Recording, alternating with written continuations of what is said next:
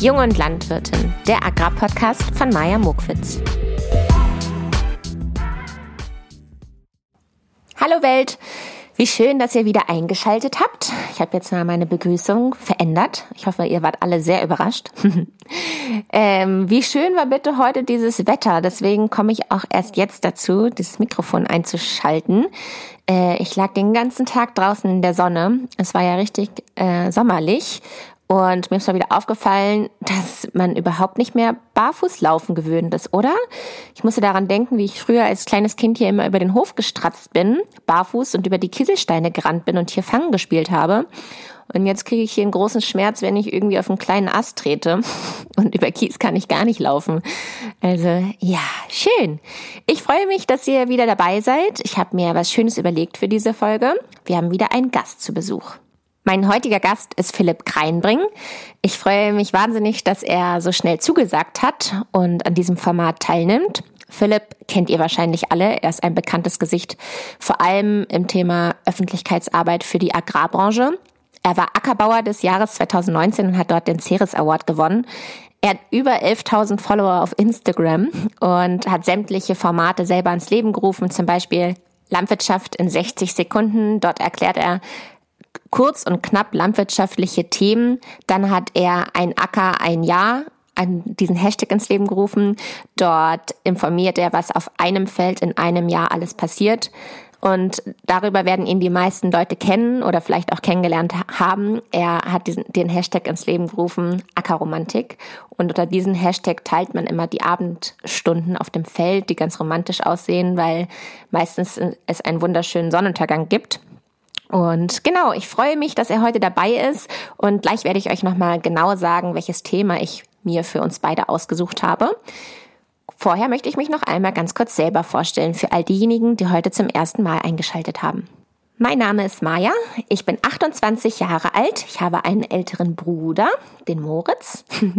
Der freut sich auch immer, wenn er hier irgendwie zufällig mal erwähnt wird. Ich habe Landwirtschaft studiert, bin auf einem Ackerbaubetrieb groß geworden und habe die letzten zwei Jahre in Berlin gelebt und in einer Social Media Abteilung für einen landwirtschaftlichen Verein gearbeitet. Daher auch bei mir diese Affinität zu Social Media und Landwirtschaft. Ich war ein halbes Jahr lang auf Agrarweltreise, musste die wegen Corona abbrechen. Falls ihr wissen wollt, wo ich war, dann hört mal in die erste Folge rein. Ich nehme euch in allen Stationen mit und bei allen Ländern mit und erzähle, was ich dort auf einem landwirtschaftlichen Betrieb lerne und was ich für Arbeiten hatte und was das Land ausmacht. In diesem Podcast erwähne ich oder erzähle ich vielmehr, wie ich mich weiterentwickle, was mich als Junglandwirtin beschäftigt. Ich stelle euch Persönlichkeiten vor, die ich inspirierend finde. Ich stelle euch aktuelle landwirtschaftliche Themen vor, mit denen ich mich beschäftige. Und ich freue mich auf die heutige Folge mit euch. Für Philipp habe ich mir folgenden Themenbereich ausgesucht. Und zwar finde ich bei Philipp interessant, dass er mit vollem Herzen konventioneller Bauer ist und ich wollte von ihm wissen, wann er das für sich entschieden hat, dass er gerne konventionell arbeitet, was das für ihn heißt, ob er das an irgendeinem bestimmten Punkt in seinem Leben entschieden hat, weil er kommt auch von einem, einem konventionellen Betrieb, hat aber, hatte ja die freie Entscheidung, wohin er geht, wofür er arbeiten möchte. Und ich wollte von ihm wissen, wieso ist er nicht bio? Sieht er das Ganze überhaupt so schwarz-weiß? Und genau, was ist so seine Einstellung zur konventionellen und ökologischen Landwirtschaft und wie war seine Entwicklung zur konventionellen Landwirtschaft. Jetzt hören wir erstmal, wie er sich vorstellt. Ja, moin moin. Ich bin Philipp Kreimring, ich bin 35 Jahre alt, bin verheiratet, habe eine kleine Tochter und ich bin Betriebsleiter auf einem landwirtschaftlichen Ackerbaubetrieb in der Magdeburger Börde kurz vor den Toren Magdeburgs. Und alle so, huhu, Philipp, wie schön, dass du dabei bist.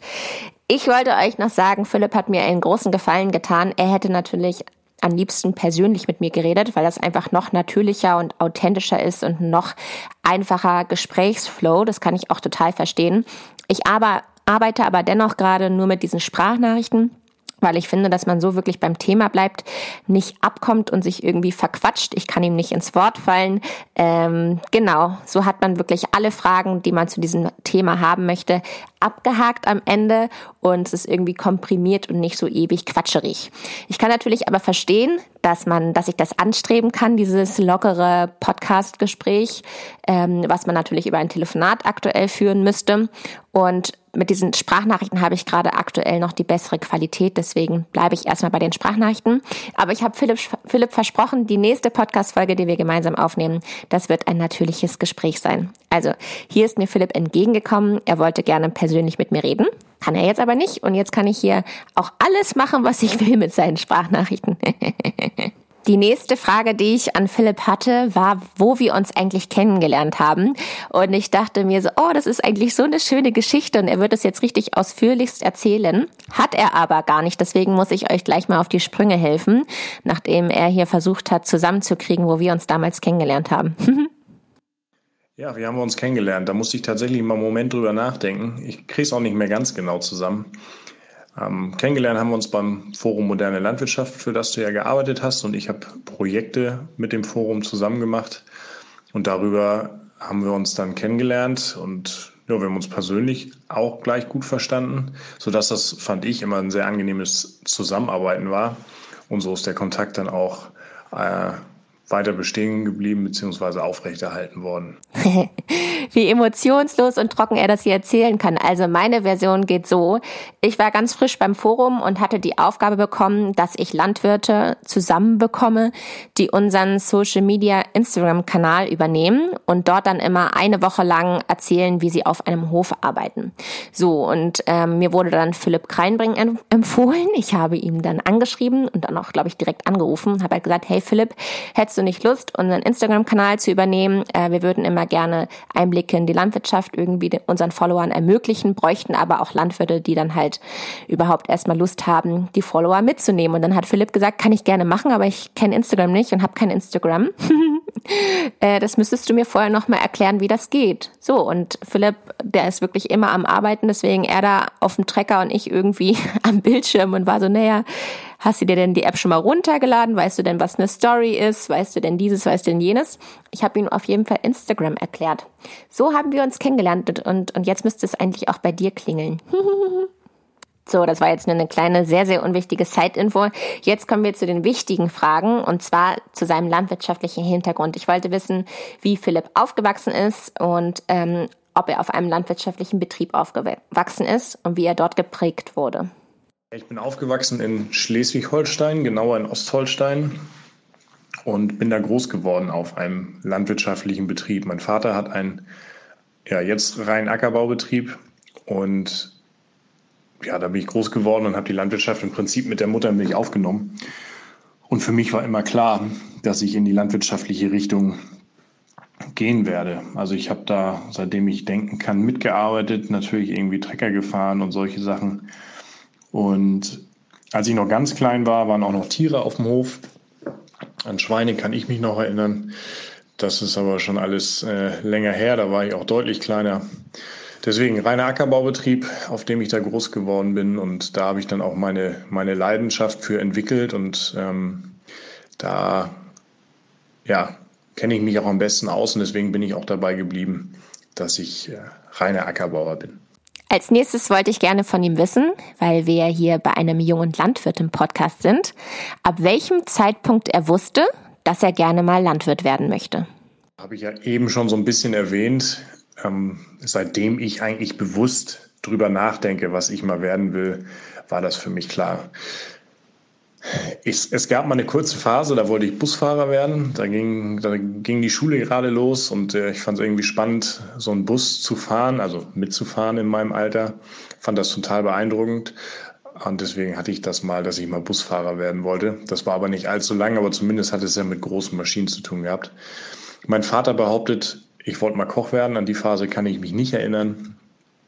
Deswegen ist es eigentlich so, so seitdem ich denken kann, will ich, will ich irgendwie in die Landwirtschaft. Es war für mich nicht klar, dass ich ähm, praktische Landwirtschaft betreibe, wie ich es jetzt tue, aber mir war auf jeden Fall klar, dass ich in diesem Bereich arbeiten möchte. Philipp, der Busfahrer, zu schön. Ich wollte dann wissen, wie er sich dann darauf dann vorbereitet hat. Also was hat er für eine Ausbildung genossen, um Landwirt zu werden? Ja, ich habe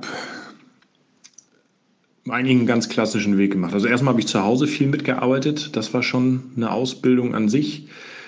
Ich habe auch das große Glück, dass mein Vater da immer sehr offen war und äh, mich hat auch viel ausprobieren lassen, mich hat viel machen lassen. Also wir durften, also meine Geschwister auch früh die Maschinen bedienen, bewegen, machen und gucken und ja auch teilweise Verantwortung übernehmen. Natürlich hat mein Vater dann schon irgendwann mal gebremst und er gesehen, das geht in eine völlig falsche Richtung.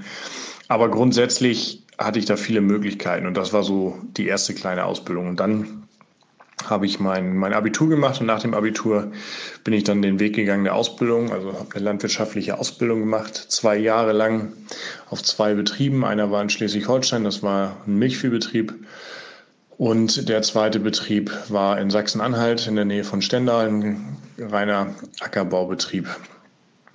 Ja, und nach der Ausbildung, ich habe es selber gar nicht für möglich gehalten, bin ich ins Studium gegangen. Das hat, glaube ich, viele erstaunt, mich selber auch.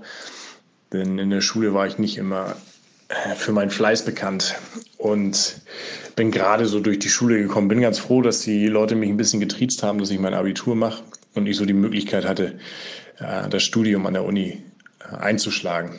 Ja, und da habe ich meinen mein Masterabschluss gemacht in, in Kiel in Agrarwissenschaften. Und ja, dann nach dem Studium bin ich dann gleich in die Praxis gegangen. Ich bin erst tatsächlich im Außendienst tätig gewesen, anderthalb Jahre. Das war auch schön und gut, aber mir hat die Praxis zu sehr gefehlt und deswegen bin ich danach Betriebsleiter geworden und so wieder ja, in die praktische Landwirtschaft zurück, weil das, das habe ich dann doch gemerkt, dass das meine größte Leidenschaft ist. Ich finde ja immer schön zu hören, wenn man ein Schludrian-Abiturient war und dann aber im Studium so aufblüht und dann auch wirklich noch den Master macht. Also Chapeau. Daran sieht man mal wieder, dass die Motivation sich wirklich ändert, wenn man das lernen darf, was einen auch wirklich interessiert. Ja, kommen wir mal weiter zur nächsten Frage. Natürlich wollte ich dann erstmal wissen, wie ging es denn dann weiter nach dem Studium? Was macht man denn danach? Ja, ich war eine kurze Zeit in Brandenburg als Betriebsleiter. Das hat nicht lange gehalten aus unterschiedlichen Gründen, aber das ist ja auch relativ normal, dass manches nicht passt und manches einfach passt. Und jetzt bin ich Betriebsleiter hier in, in der Magdeburger Börde, kurz vor Magdeburg, auf einem reinen Ackerbaubetrieb. Und hier bin ich jetzt seit 2016. Ja, und das ist ein ganz klassischer Marktfruchtbetrieb. Raps, Weizen, Mais und Zuckerrüben im Anbau. Ich habe jetzt hier noch so ein bisschen etabliert äh, Zuckermais für die Direktvermarktung und noch ein anderes spannendes Projekt. Das ist aber erst im Aufbau. Da können wir vielleicht einen anderen Mal drüber sprechen. Auf jeden Fall klassischer Marktfruchtbetrieb, aber ich versuche so ein bisschen ähm, auch in der Vermarktung ein paar andere, paar andere Möglichkeiten noch zu finden. Gerade mit der Nähe zu Magdeburg hat man hier einen direkten Markt, wo man was machen kann. Und dann schauen wir mal, wo die Reise so hingeht. Klappt nicht immer alles, was man versucht, aber äh, reicht ja, wenn nachher eine, eine goldene Idee dabei ist. Ganz genauso denke ich auch. Hauptsache, man hat eine goldene Idee und davor kommen halt eben ganz viele, die irgendwie nur Silber sind und sich nicht durchsetzen.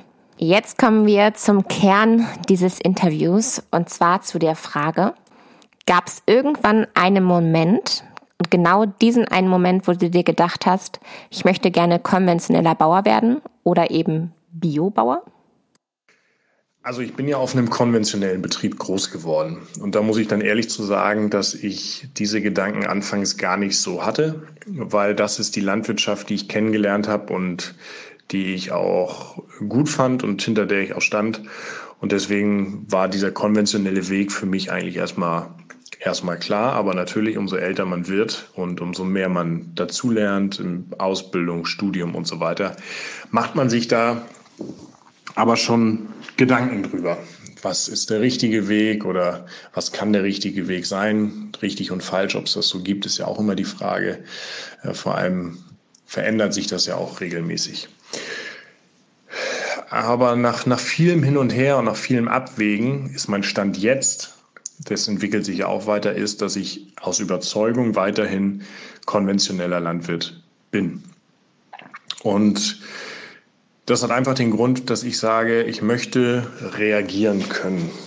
Ich möchte reagieren können, wenn ganz viele Insekten auf einmal auftreten, wenn eine Krankheit in den Pflanzen auftritt, möchte ich reagieren können.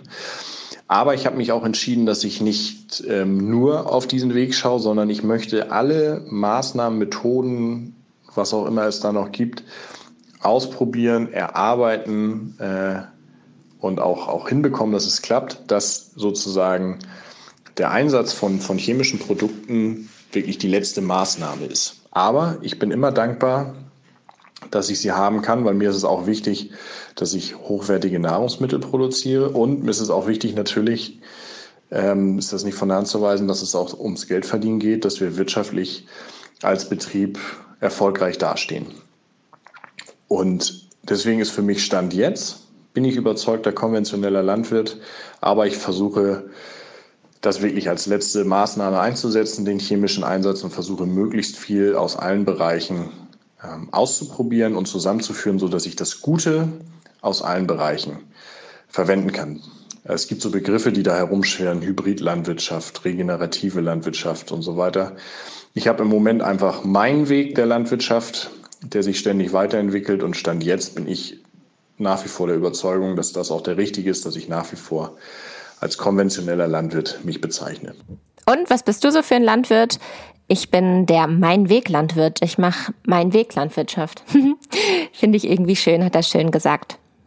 Also ich habe nochmal versucht, ein bisschen nachzubohren und wollte wirklich nochmal nachfragen, nach welchen Punkten man das entscheidet, dass man entweder bio oder konventionell wird. Vor allem, wenn man nichts weiter vererbt bekommt. Vielleicht klingt das jetzt gerade ein bisschen negativ, aber so meine ich das gar nicht, sondern Philipp hatte ja die freie Auswahl, wofür er arbeiten möchte, als welchen Betriebsleiter er einsteigen möchte. Von daher fand ich es interessant, nach welchen Aspekten er das entschieden hat. Ja, ich habe es ja versucht, so ein bisschen zu erklären, nach welchen Punkten man das entscheidet. Also das ist mein, mein Stand jetzt, wie gesagt. Ich habe hin und her überlegt und abgewegt und geguckt. Und wie gesagt, das ist der Stand jetzt. Ähm, für mich war es einfach aus Überzeugung der richtige Weg. Ich habe äh, gesagt, okay, ich möchte reagieren können. Ich vergleiche es immer so. Ich weiß, einige hören das nicht so gerne, aber ich vergleiche es immer so, äh, wenn die Leute zum Arzt gehen, wenn sie krank sind. Dann nehmen sie ein Medikament bei Kopfschmerzen nehmen Sie eine Kopfschmerztablette. Und ich möchte, wenn, man die, wenn die Pflanzen krank sind oder was da ist, reagieren können. Nichtsdestotrotz versuchen die Menschen ja auch, sich gesund zu ernähren, Sport zu treiben, sich fit zu halten, damit sie äh, möglichst robust sind, wenn Krankheiten kommen. Manchmal klappt es halt nicht und dann greift man zurück. Und genau so möchte ich das auch handhaben, möchte ich das auch machen. Und das war so, sind so die Punkte, an denen ich das gerade, gerade festmache und ich kann dahinter stehen und ähm, das ja so deutlich zeigen, dass ich auch aus Überzeugung konventionell wirtschafte. Ein sehr schönes Bild, was er uns da gerade gemalt hat mit den Kopfschmerzen. Vielen Dank für diese bildliche Beschreibung.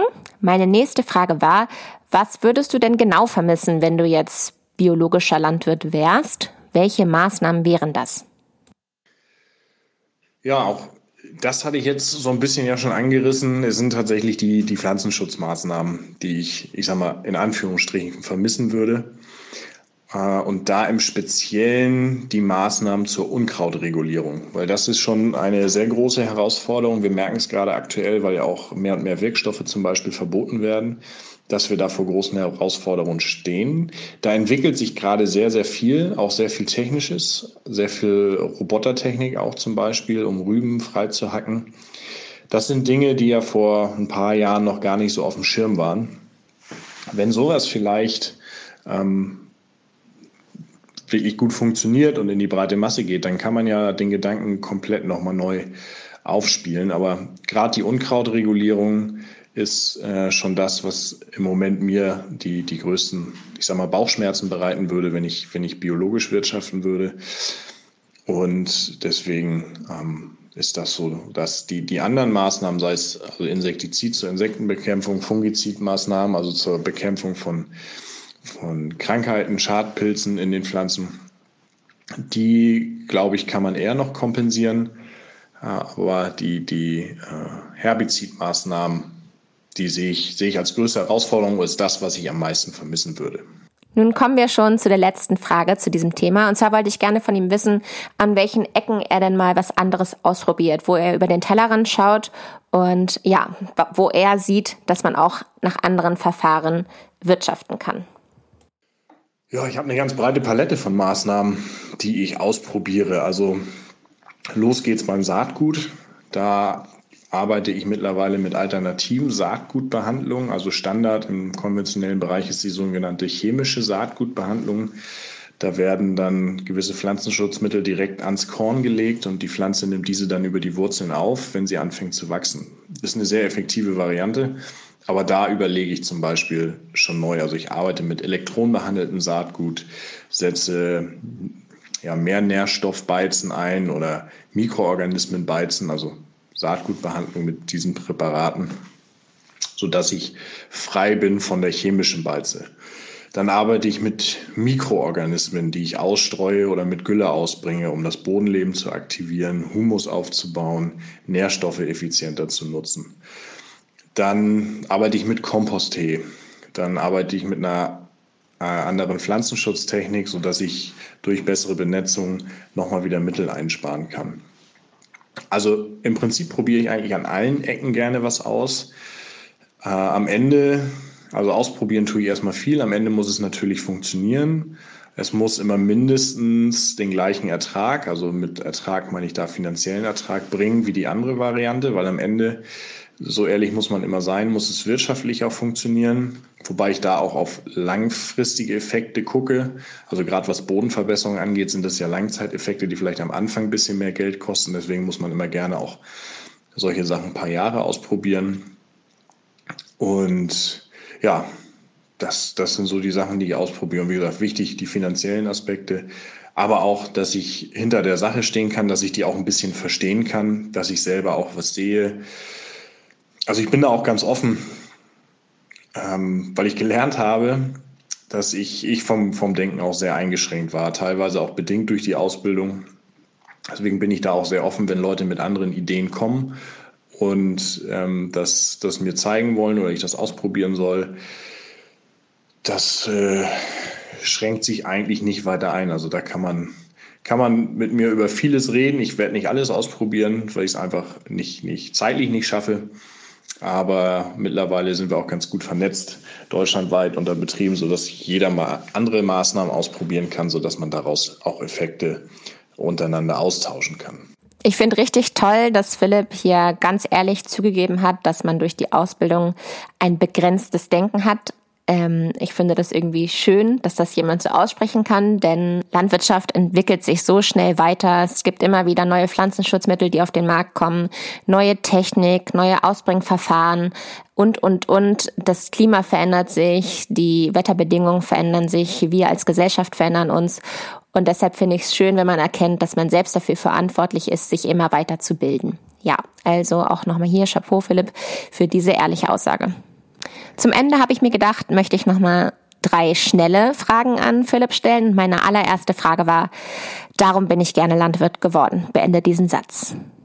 Ich bin gerne Landwirt, weil der Beruf sehr abwechslungsreich ist. Man kann draußen arbeiten, man kann drin arbeiten. Nicht jeder Tag ist wie der andere. Man arbeitet mit und in der Natur. Und ich genieße einfach die Arbeit und ich habe mein Hobby zum Beruf gemacht. Das ist mein Lieblingsmoment bei der Arbeit. Ja, mein Lieblingsmoment bei der Arbeit äh, sind tatsächlich die ruhigen Momente, die ich entweder am Feldrand habe, wenn ich einfach stehe und äh, mir die Bestände angucke, oder wenn ich auf den Maschinen sitze, Trecker oder auch gerade Mähdrescher, die Erntezeit.